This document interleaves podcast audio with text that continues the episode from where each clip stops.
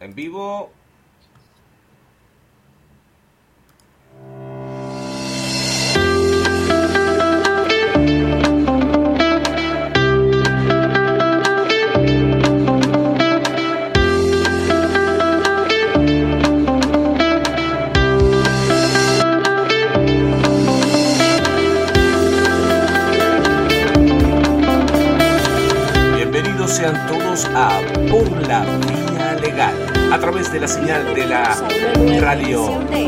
Radio Online Internacional.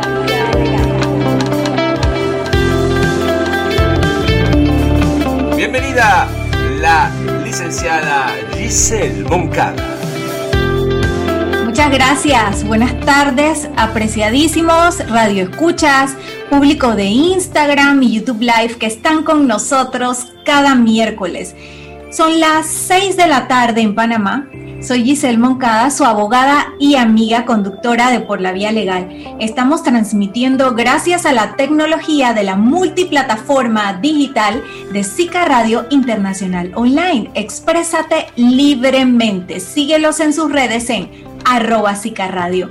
Igualmente damos las gracias a nuestro patrocinador Don Pepe State Coffee, que desde 1898 es una finca de café especial en Boquete, Panamá, para el mundo entero.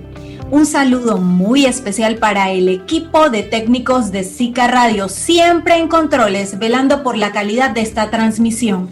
A nuestra conductora del segmento Los Valores, Alondra Navarro, quien hoy se encuentra con nosotros transmitiendo desde Chiriquí, Panamá. Y por supuesto a nuestra invitada especial, muy esperada, la abogada digital, la licenciada Lía Hernández Pérez, que hoy nos hablará de privacidad y compartirá sus reflexiones sobre la reglamentación de la Ley 81 de 2019. Y para aquellos que les gusta apuntar las leyes, esta reglamentación fue expedida a través del decreto ejecutivo 285 de 28 de mayo de 2021. Bueno, ya han pasado varias semanas desde el último programa, en el cual hablamos con la licenciada Correa en un marco introductorio a lo que es la ley 81 de protección de datos. También ha pasado un tiempo desde el cual entró en vigencia esta ley y han comenzado a surgir casos. Así que esta plática de privacidad con la licenciada Lía va a ser muy, muy provechosa. En los posts de Instagram hemos ido presentando a la licenciada Lía. Primero por disculpas que tenemos que pedirle al público y a la licenciada Lía que la transmisión del 9 de junio por problemas técnicos no, no se dio. Pero esto fue un marco que nos dio la oportunidad de ir presentando esta invitada especial. Eh, ella es una abogada que tiene la especialidad en derecho digital y esto es algo que no es usual en muchos colegas. Nos gusta presentarla así porque ella tiene idoneidad para hablar lo que va, lo que va a platicar en este programa. Eh, nos encanta resaltar que ella es cofundadora de IPAN de Tech, eh, una asociación muy importante eh, cuyas siglas significan Instituto Panameño de Derecho y Nuevas Tecnologías. Y también es la directora de la primera boutique legal en Panamá enfocada en derecho digital, Legalit Abogados. Quise también compartir algo más privado de Lía Hernández, que es su formación académica. Porque tal como le comentaba a la licenciada Lía en otras conversaciones, es bueno resaltar esa formación académica que ella concursó para becas y obtuvo becas de estudio en otros países.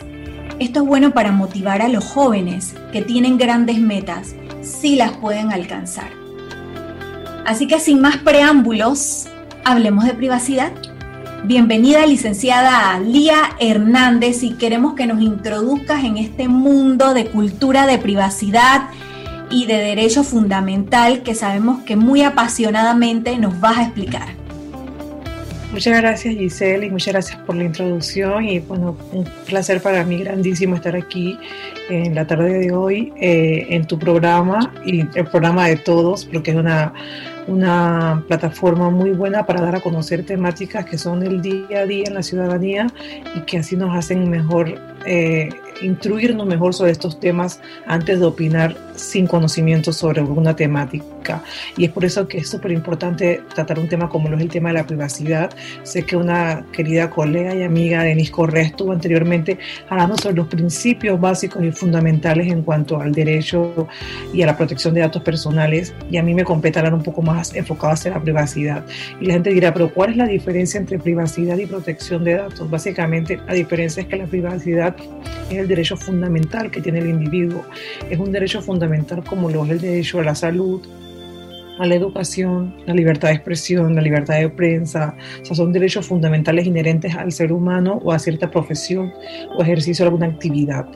Y la protección de datos son estos mecanismos de defensa que deben establecer los gobiernos, los estados, llámese en este caso de Panamá la ley el reglamento de protección de datos para proteger la privacidad. Entonces, no ver la privacidad como un asunto que únicamente compete a las empresas o ver la privacidad como un asunto que es únicamente para quienes andan en trampa.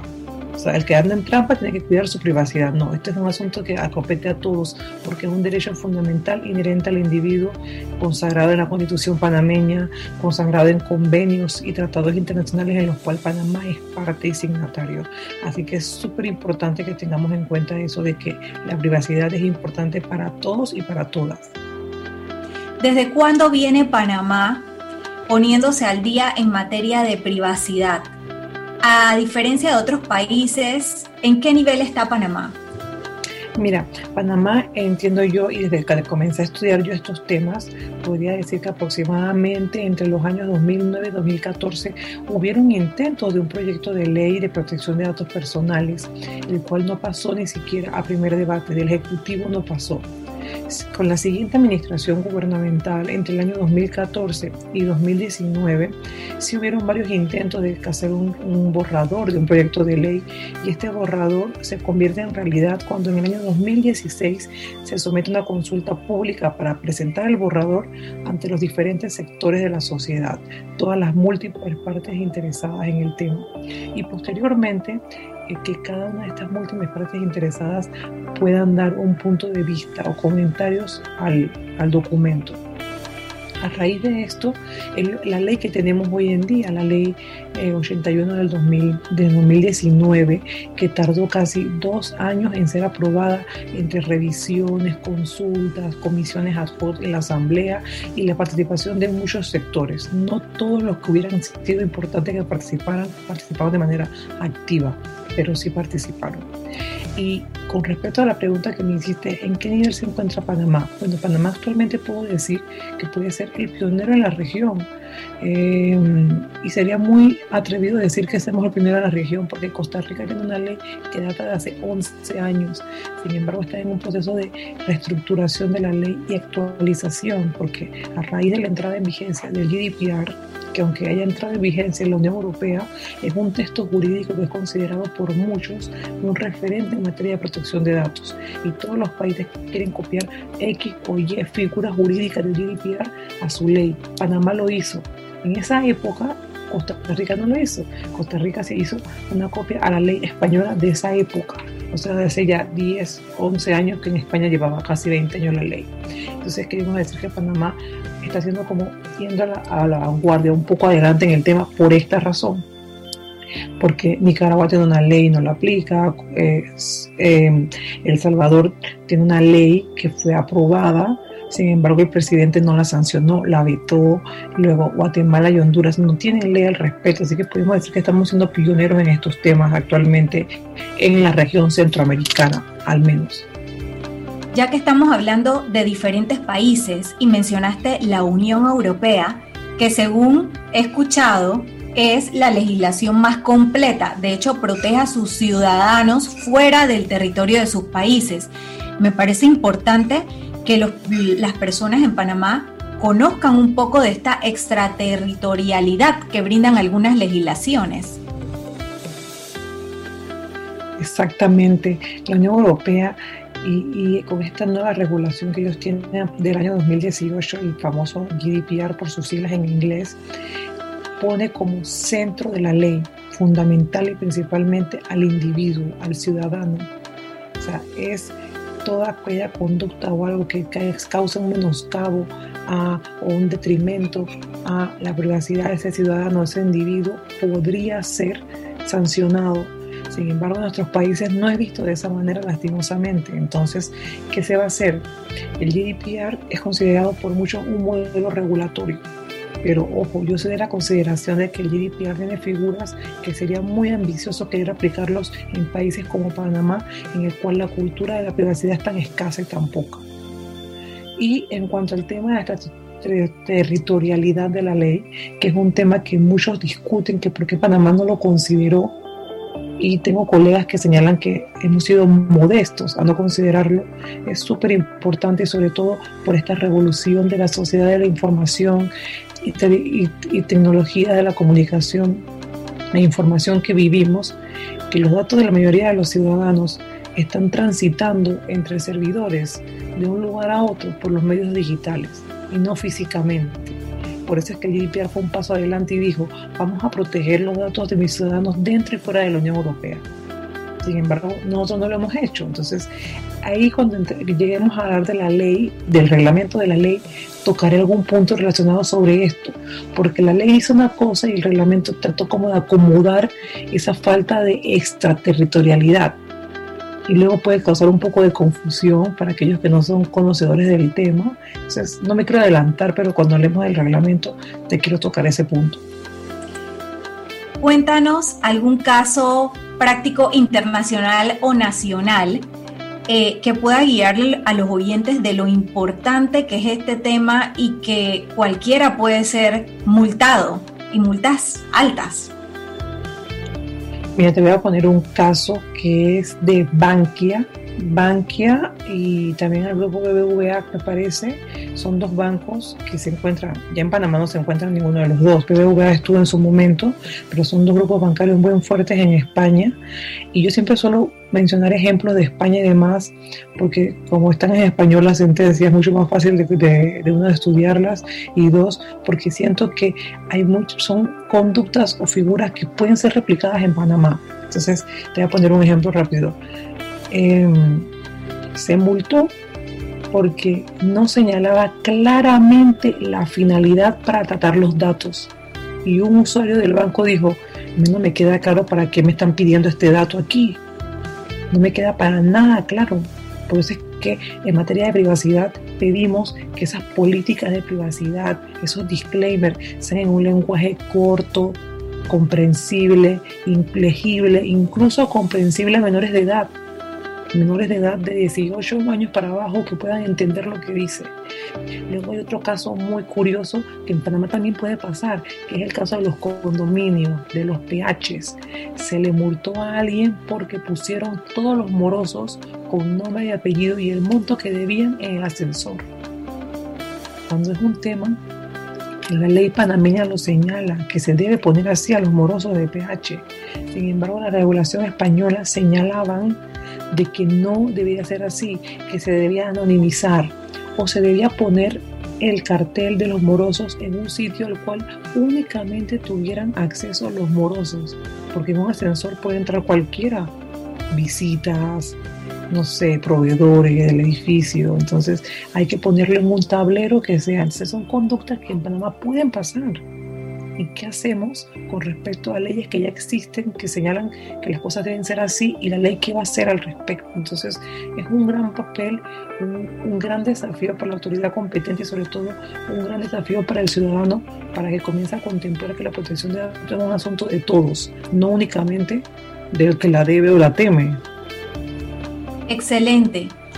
Luego de hacer una pequeña pausa porque le toca los valores, su turno de, de acompañarnos, vamos a seguir hablando de este tema de qué es prioridad, está igual o por debajo de la ley de protección de, datos algunas situaciones, como por ejemplo las de los deudores, que es algo que se va a dar muy frecuentemente y ya se está dando a raíz de la ley 81, el tema de los deudores y cuando un tercero contratado por un acreedor es el que te hace la llamada. ¿Cómo usted consiguió los datos? Así que vamos a darle al turno a nuestra querida compañera Alondra Navarro. Muy buenas tardes a todos, queridos amigos de nuestro programa Por la Vía Legal. Nuevamente estamos muy felices de estar un programa más y hoy precisamente queremos hablar sobre la intimidad. Y es que la intimidad es uno de los mayores tesoros que poseemos las personas. Como seres humanos deseamos compartir nuestra vida con quienes están a nuestro alrededor. Sin embargo, es necesario también alimentar nuestra individualidad y contar con un espacio propio que nos permita disfrutar de la privacidad. El espacio personal es un todo que a veces segmentamos y compartimos con personas especiales para nosotros. Debemos ser conscientes en que se debe respetar la intimidad de los demás, que si alguien se acerca a nosotros para contarnos algo que es parte de esa intimidad, no podemos divulgar esa información que nos ha sido confiada. De igual forma, debemos ser cuidadosos con las imágenes y documentos que compartimos y que nos comparten. Debemos aprender a proteger nuestra intimidad cuidando las cosas que compartimos y a quienes lo hacen. La intimidad involucra varios valores, tales como el respeto, la lealtad, la sinceridad, entre otros. Este ha sido nuestro espacio de los valores en este su programa por la vía legal. Una vez más, muchísimas gracias por este espacio y espero que estén disfrutando este hermoso programa. Muchas gracias Alondra y definitivamente la intimidad va muy acorde a lo que estamos conversando. Esperamos que a la licenciada Lía Hernández le haya gustado el valor de la, de la intimidad, ¿verdad? Como complemento. Yo, ah, por supuesto. Además que la intimidad cuando se estudia el tema de la protección de datos en cuanto a, su, a sus antecedentes jurídicos y sus antecedentes nocionales, siempre se toma en cuenta que hubieron términos anteriores a la privacidad, como la intimidad, el honor, la dignidad del individuo, que es lo que se quería proteger. Así que son valores íntimamente relacionados con el tema de la protección de datos, sin duda alguna. Sí, definitivamente. Y el tema de la intimidad pienso que pone el equilibrio de hasta, de hasta dónde tú invades, por ejemplo, el tema de los deudores. Estamos conscientes que hay, hay deudas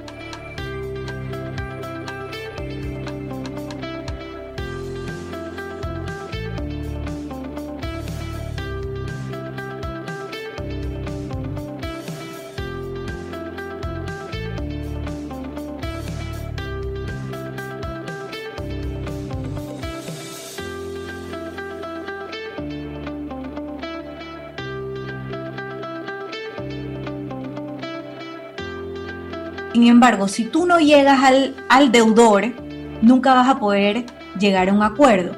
Se está dando ya la situación donde el deudor, conocedor de la ley,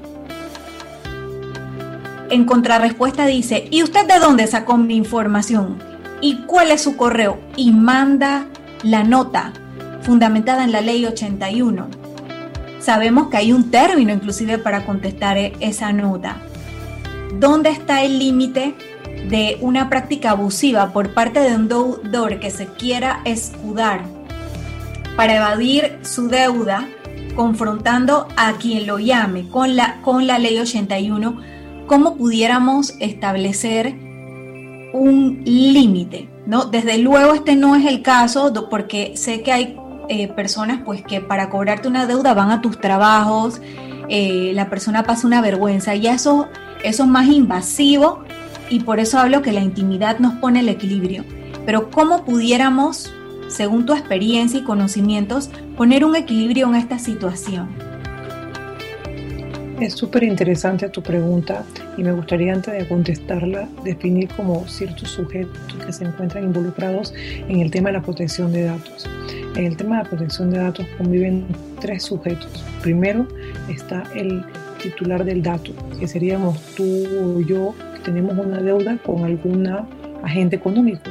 Agente económico, por llamarlo como lo denomina la autoridad competente en temas del consumidor, que es la Codeco, que podría ser un almacén, por ejemplo, y esta, este agente económico es el responsable del tratamiento de mis datos, porque yo le di como titular el consentimiento para que él tratara mis datos a raíz de una deuda que yo tengo con él, de un crédito que tomé, etcétera.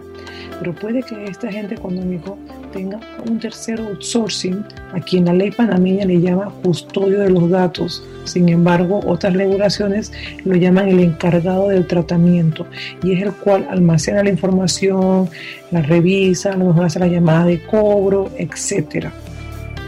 ¿Qué pasa? Hay que delimitar muy bien a raíz de la ley qué función y quién es quién en materia de protección de datos y sobre todo el grado de la responsabilidad que tiene al momento de tratar los datos. Porque nos encontramos con lo que tú has señalado, Giselle, que la gente te llama y tú dices no, es que eso no lo dio fulanito. Y fulanito, tú se lo diste a fulanito, pero tú no le diste el consentimiento a fulanito para que se lo pasara a sutanito. Y a ti te llama sutanito. Entonces, son conductas que en Panamá están muy normalizadas, que la gente lo ve como normal, que tienen que vivir de algo, sin embargo, no es así. Hay que comenzar a poner ciertos límites y si que queremos que la ley funcione realmente y que no se quede en letra muerta, como suelen pasar con muchas leyes en Panamá y en otras partes del mundo sobre esta materia, hay que comenzar a crear una cultura de la privacidad y que ese sultanito que te llama se ponga en tu lugar. ¿Qué haría él si si tú lo llamaras para un domingo o un sábado para pedirle información o venderle algo, ¿qué haría? Entonces hay que ser empáticos totalmente. Y bueno, también está el tema de que la gente está haciendo esas cosas por, por moverse, por activar la economía, pero hay que delimitar muy bien en la responsabilidad de cada uno de los sujetos en materia de protección de datos para saber a quién quiere recurrir, porque la persona se enoja con quien te pegó la llamada, pero en realidad tú tendrías que recurrir contra quien tú le diste el consentimiento para el tratamiento de datos, que a lo mejor fue la persona que de manera indebida le dio tu dato a otra persona. Entonces es muy importante tomar en consideración eso. El tema del consentimiento. Te hago la consulta, si fuera bueno, voy a una mueblería y voy a pagar a plazos eh, un juego de sala que compré. Al momento de yo dar mis datos a la mueblería, en ese momento es donde el, dueño de la mueblería, que sería mi acreedor, por poner un ejemplo, debería advertirme que estoy autorizándolo a él para que en caso de mora, él pueda compartir mis datos con cualquier agencia de cobros, abogado. Acabo de inventar esa solución, pero es lo que la lógica me dice, que si el acreedor va a subcontratar y va a tener que dar tus datos, eh, tiene que mediar algún tipo de advertencia en ese, en ese consentimiento. También me preguntaba si, por ejemplo, la ley, eh, eh, el sector bancario, corredores de seguros, otros sectores estarán reglamentando de manera especial eh, estos temas de privacidad y protección de datos. De repente me, me surgió la pregunta, porque es que se van a empezar a dar casos. El ejemplo que acabas de poner está buenísimo y es obvio que tu lógica de abogada te hace crear este tipo de ejemplos que está perfecto. Y sobre todo porque te tienen que poner de conocimiento a ti quién es el que va a hacer esa gestión de cobro. Porque puede que lo haga una empresa subsidiaria de la empresa con el cual tienes el crédito, pero tú sabes el nombre.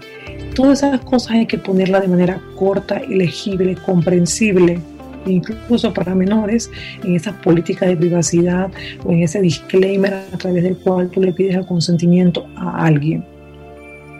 El tema de los seguros, el sector bancario, súper discutible en la ley porque hay un par de excepciones en la ley en cuanto a la aplicación y el ámbito de aplicación. Sin embargo, no se puede comenzar a regular sectorialmente la materia de protección de datos. Es mi opinión creo que esto es algo que la doctrina internacional lo avala.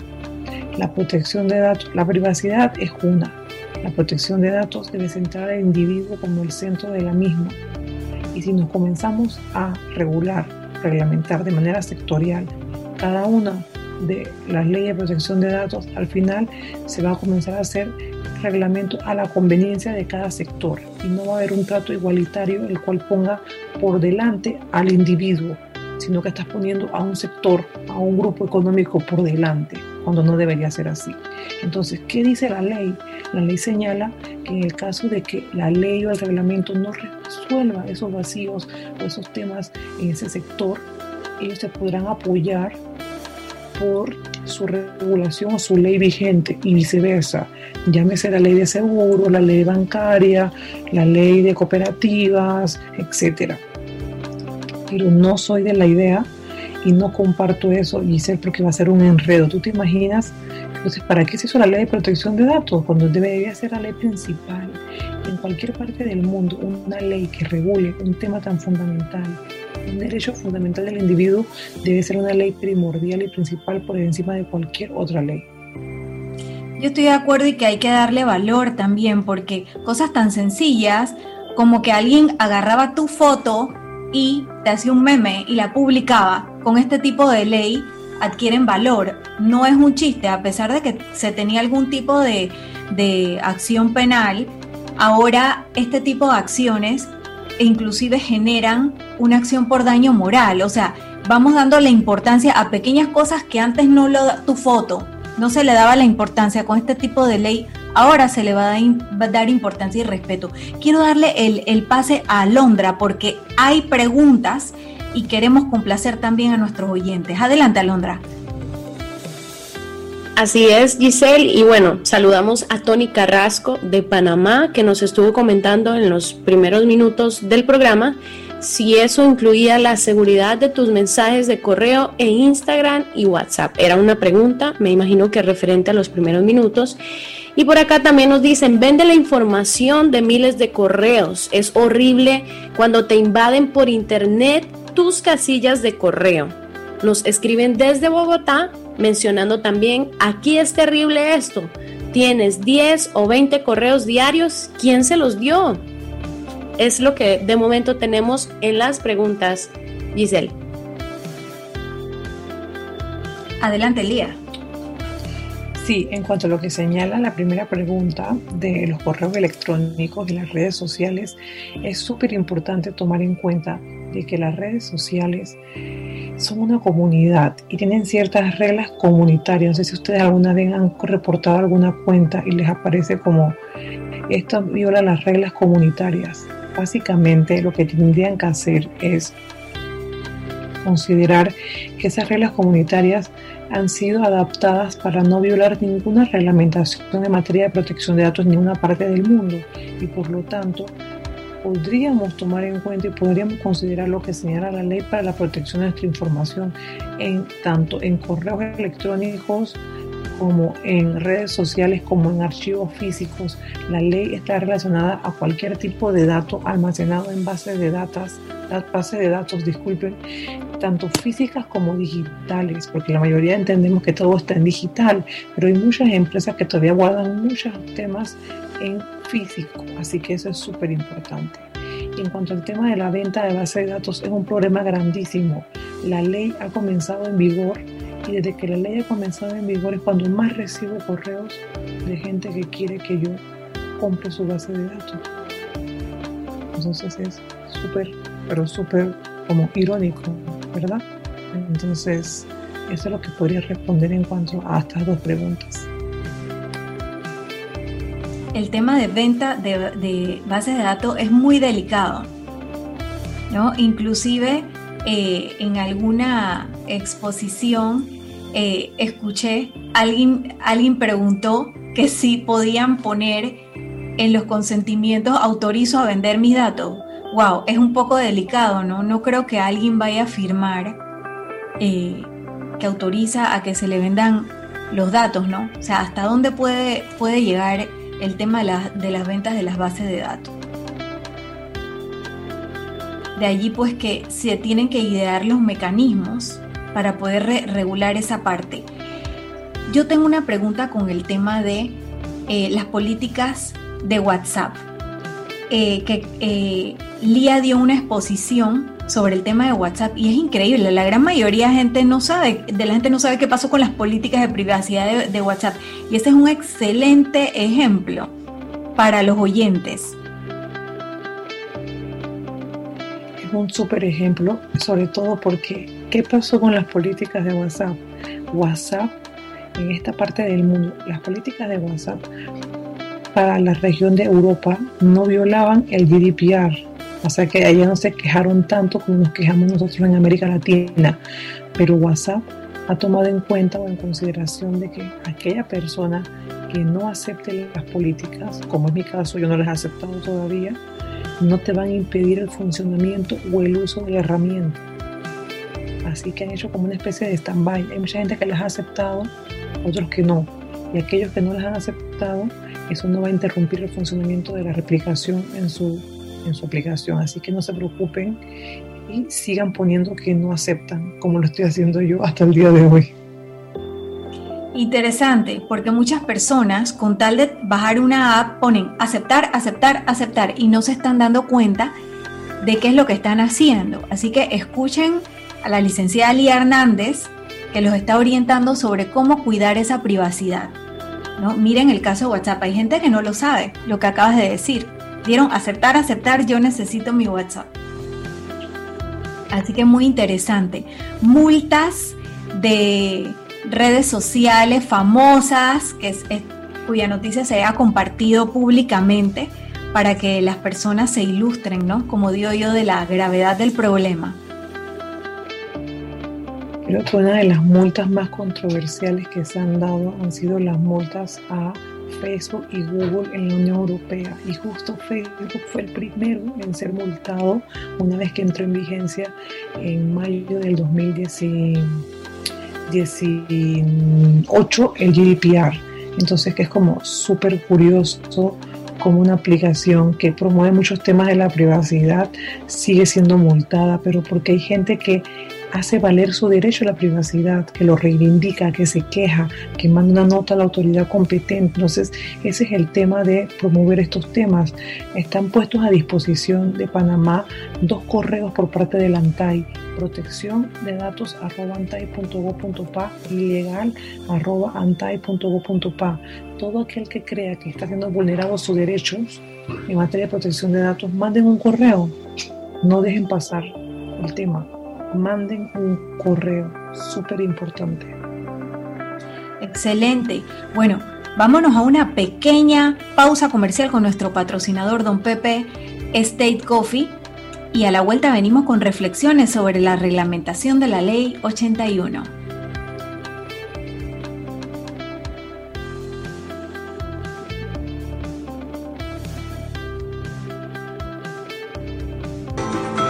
Bienvenidos a Don Pepe State Coffee, una finca familiar que opera desde 1898, ubicada en tierras altas de Boquete, Chiriquí, Panamá. Durante más de 100 años y a lo largo de cuatro generaciones, nos hemos dedicado ininterrumpidamente al cultivo de café, siendo así la primera empresa especializada en la industria cafetera en la República de Panamá. La finca produce siete variedades exóticas de granos que han logrado sorprender y deleitar todo tipo de paladares, convirtiendo así el café de Don Pepe State Coffee en uno de los mejores del mundo. Síguenos en nuestras redes en arroba Don Pepe State. Para pedidos e información sobre nuestro fascinante Coffee Tour, llama al 64140600 Don Pepe State Coffee.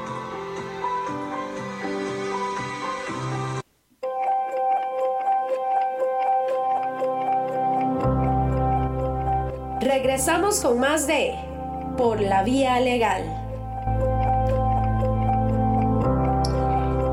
Estamos de vuelta con nuestro programa invitada especial, licenciada Lía Hernández Pérez, la abogada digital. Cuéntanos, Lía, reflexiones sobre esta reglamentación. Bueno, las reflexiones principales son que muchos esperamos la reglamentación antes de la entrada en vigencia de la ley, es decir, antes del 29 de marzo. Fueron dos meses después, pero creo que es súper importante tomar en cuenta también el lado positivo de que la, se ha reglamentado. Muchas leyes en Panamá siguen sin reglamentarse, entonces eso creo que es súper importante. Luego también es súper importante destacar que creo que hay algunos artículos que a mi parecer muy personal contradice el texto de la ley. Y un decreto no puede ir en contra una norma de superior jerarquía como es la ley.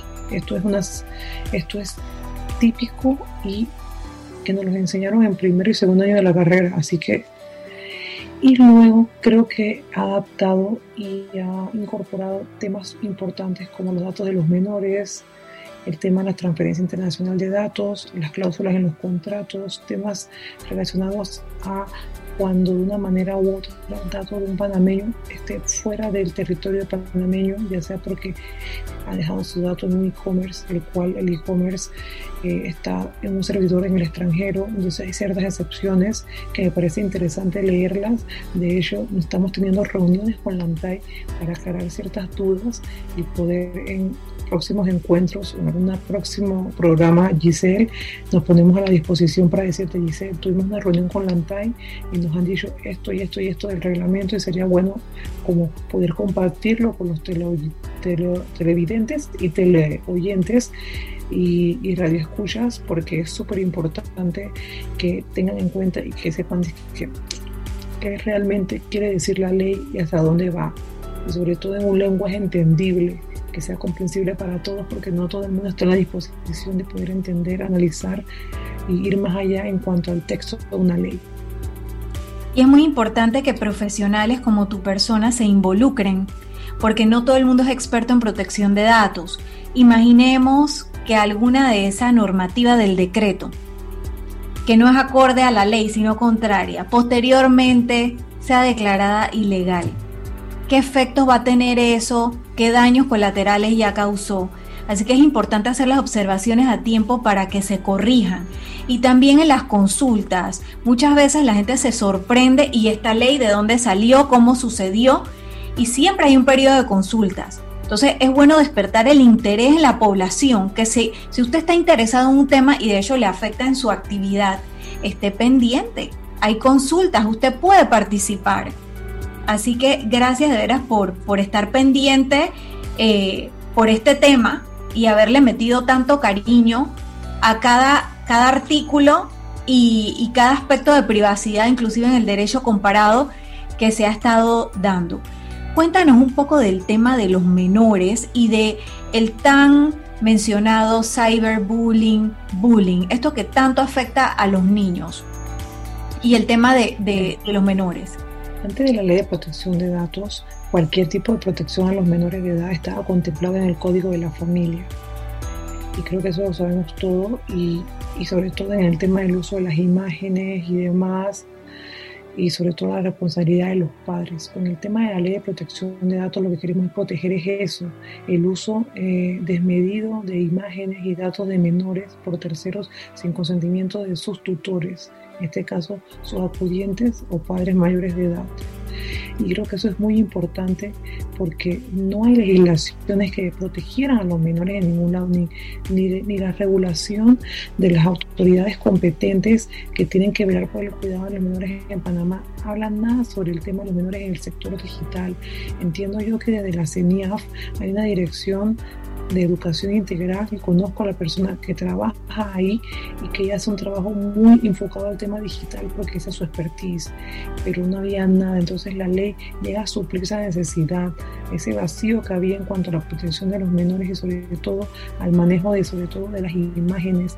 Y como en otros países del mundo es inconcebible ver una imagen de un niño en una red social o una televisora porque siempre despixelan su cara, pero en Panamá las fotos de los niños están por doquier, entonces ojalá que los padres, los adultos tomen conciencia de esto, sobre todo en esta era del de la teleeducación y del teletrabajo, respeten de mandar capturas de padres orgullosos viendo a sus niños hacer una poesía en el Zoom, porque en el Zoom no está únicamente tu hijo, en el Zoom también están hijos de terceros. En cuanto al ciberbullying y demás, existe actualmente una iniciativa de reforma del Código Penal que pretende incorporar nuevas conductas eh, típicas jurídicas y culpables en materia de seguridad de la información a nivel digital se pretende poder contemplar estas figuras del ciberbullying, el acoso en línea, el grooming, como sabes, han habido casos bastante relevantes como el caso de la influencer Piki Subieta, pero que fue un caso que fue considerado como violencia de género no fue considerado un caso de, acoso digital, cuando realmente era acoso digital. Pero ¿por qué fue considerado un caso de violencia de género? Porque era el tipo penal que existía en nuestra legislación penal. Y no se podía culpar a alguien por algo que no existe. Entonces, creo que eso es algo que viene en la pasada legislatura. Estuvimos trabajando en mesas de trabajo, en mesas de trabajo, valga la redundancia, para revisar cómo redactar la norma y demás. Y esperemos que en esta legislatura que comienza el primero de julio ya realmente se materialice y exista la norma y se pueda cumplir y tengamos unos tipos penales que puedan proteger tanto a mayores como menores en este tipo de acosos o intromisiones en su espacio privado en el mundo digital. Muy importante y muy buena noticia que se estén dando estos avances. Esto es un problema grave, el tema de, del acoso en las redes sociales.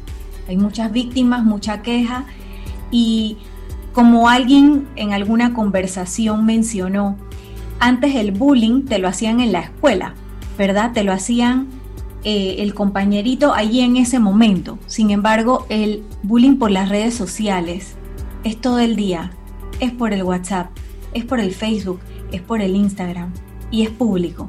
¿Cuánto puede estar afectando ese cyberbullying a un niño que está siendo víctima de esto? Así que es una, o, o no solo a un niño, a una mujer. ¿no? El caso de, de, de, los acosos a la mujer, pues que, que tanto pues se están dando en, en, el tema de redes sociales. Háblanos un poquito de este tema de privacidad de, menores en centros educativos, porque ahora sí se da mucho, con, sobre todo con la pandemia, que eh, los colegios eh, con consentimiento de los padres, ¿no? Espero, eh, suben actividades de los menores a las redes sociales. O sea, ¿qué cuidados debería tener un plantel ejecutivo, perdón, un plantel educativo cuando está subiendo las fotos de los menores a las redes sociales? Entiendo yo que no tienen mucho el consentimiento y entiendo yo que los centros educativos no son los primeros en intentar eh, adaptar la ley de protección de datos a sus organizaciones porque creen que no es necesario y porque creen que toda la información que ellos promueven es una información que es se da en el cumplimiento de la función que realizan en la sociedad. Sin embargo, yo recuerdo en mis épocas del colegio no existían las redes sociales, pero yo preguntaré ahora los padres que están que tienen niños en el colegio pequeños, en los contratos de la matrícula, les ponen una cláusula para decir que las fotos o las imágenes van a ser expuestas porque así promueven a la imagen del colegio. Estoy segurísima que no lo hacen pero también los padres por desconocimiento de cómo proceder no dicen nada. Y como los padres de familia, por si se quejan o dicen algo, luego son problemáticos y demás, siempre evitan este tipo de conducta no deben permitir que pongan las fotos. Incluso conozco de padres, colegas o amigos, los cuales están bien concientizados por mi persona, que me dicen, Lía, mandaron una foto de la captura de los niños dando la clase y yo reclamé, ¿por qué mandas la foto en la que aparece mi hijo sin mi consentimiento? Entonces, es el consentimiento que tiene que darte el tutor, el responsable de ese menor. Entonces, no desconozco cómo se está dando en la universidad, en, los centros educativos eh, de educación media, eh, eh, básica, media y premedia, pero lo que sí sé es que hay muchas campañas y que hay muchos colegios que sí están dando concientización y talleres a padres y a niños, no únicamente a los niños, a ambos a la vez, porque es un trabajo conjunto que no se acaba en el colegio, que continúa en el lugar y que luego ese niño va a ser un adulto y que es súper importante que sea un adulto ciudadano digital responsable. Sí, sí, sí he visto que hay colegios que están concientizando a los niños de los temas de privacidad y cyberbullying, ¿no? Y que inclusive les dicen, nunca le escribas ni digas nada a nadie que no le dirías frente a frente. O sea que es bonito saber de que hay educadores que sí están trabajando en eso, pero como todos sabemos, está el padre de familia eh, que daría su consentimiento, pero está el padre de familia que no daría su consentimiento. Entonces, es sano que en los contratos al menos se le advierta al padre de familia si se va a utilizar alguna fotografía de su hijo o no y que pueda decir, oye, yo no doy mi consentimiento o no tengo problema, doy mi consentimiento. Pero es algo que, es algo que se debería preguntar porque es cultura de la privacidad, lo que estamos enseñando en este programa. Así que eh, cuéntanos, Lía, eh, aquí todos los, los invitados de por la vía legal siempre dejan una huella y tú tienes muchas huellas que dejarnos. Así que queremos por favor que te tomes ese tiempo para hacerlo, el momento más esperado del programa. Pues sí, mi huella va destinada sobre todo al tema de la privacidad, que es el tema que tratamos el día de hoy. Recuerden que la privacidad es tan importante como lo es el derecho fundamental de la salud, la educación, como lo es eh, que, que, tú tengas esa, esa, esa potestad de poder decidir qué quieres enseñarle a otros sobre tu persona y que nadie te pueda obligar a que tú puedas poner a disposición de terceros información que te compete. La privacidad no es algo que le compete a la gente que debe algo o que la teme o que anda en trampa, no, la privacidad es de todo. la única manera de que en Panamá esto se dé es con un trabajo continuo y conjunto. No debemos esperar que todo lo hagan nuestras autoridades. Es un tema que nos compete a todos, desde los colegios, desde la academia, las empresas, el gobierno, la sociedad civil y sobre todo los técnicos, la gente de informática que nos dan herramientas a la mano para proteger la privacidad. Así que adelante, saben que estoy a la orden, tanto Giselle como mi persona, estamos promoviendo estos temas y es súper importante que se concienticen sobre lo importante que es mantener nuestro entorno privado y que la privacidad es un asunto de todos. Recuerda que tu privacidad es primero. Excelente, Lía. Por favor, déjanos las cuentas donde los oyentes te pueden seguir y estar al día empapados de todos estos temas de privacidad. Mi cuenta personal de mi persona es Lía Abogada Digital. Luego siempre me gusta decir que mi cuenta profesional es Legal IT Abogados y mi cuenta como activista digital es IPANDETEC en todas las redes sociales, arroba Ipandetec, arroba legal IT abogados y arroba lía abogada digital.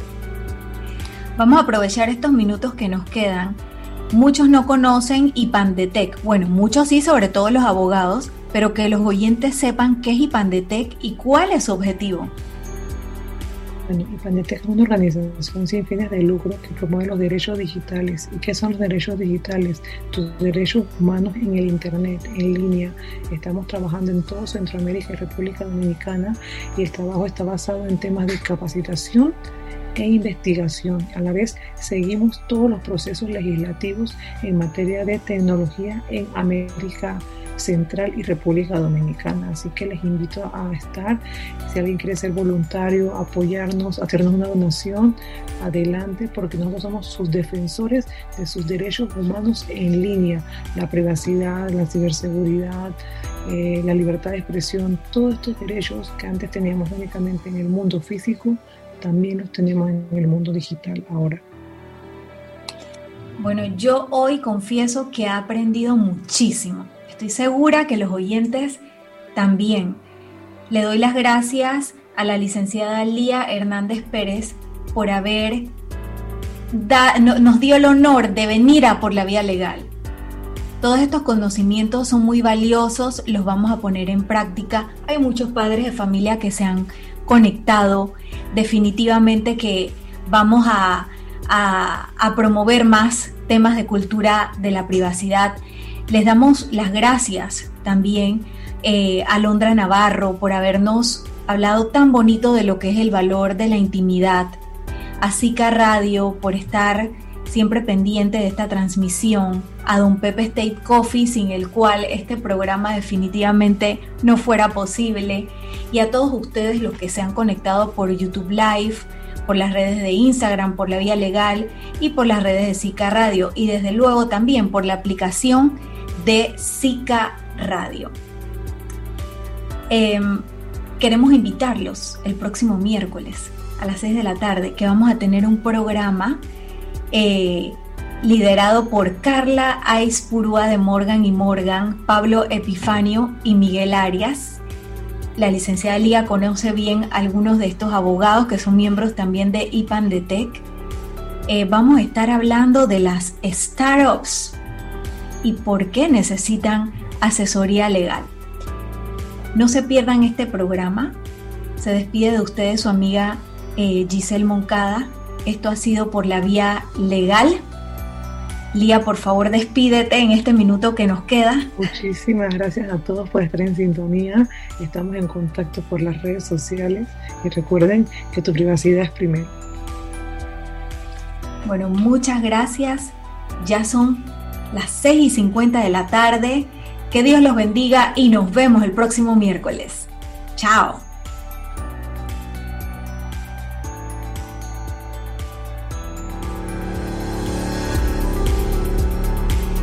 Y esto fue todo por hoy en nuestro programa Por la Vía Legal. Por la Vía Legal.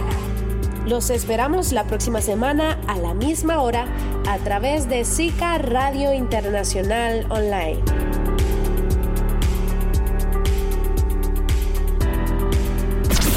Síguenos en Instagram, arroba SICA Radio. La música no, se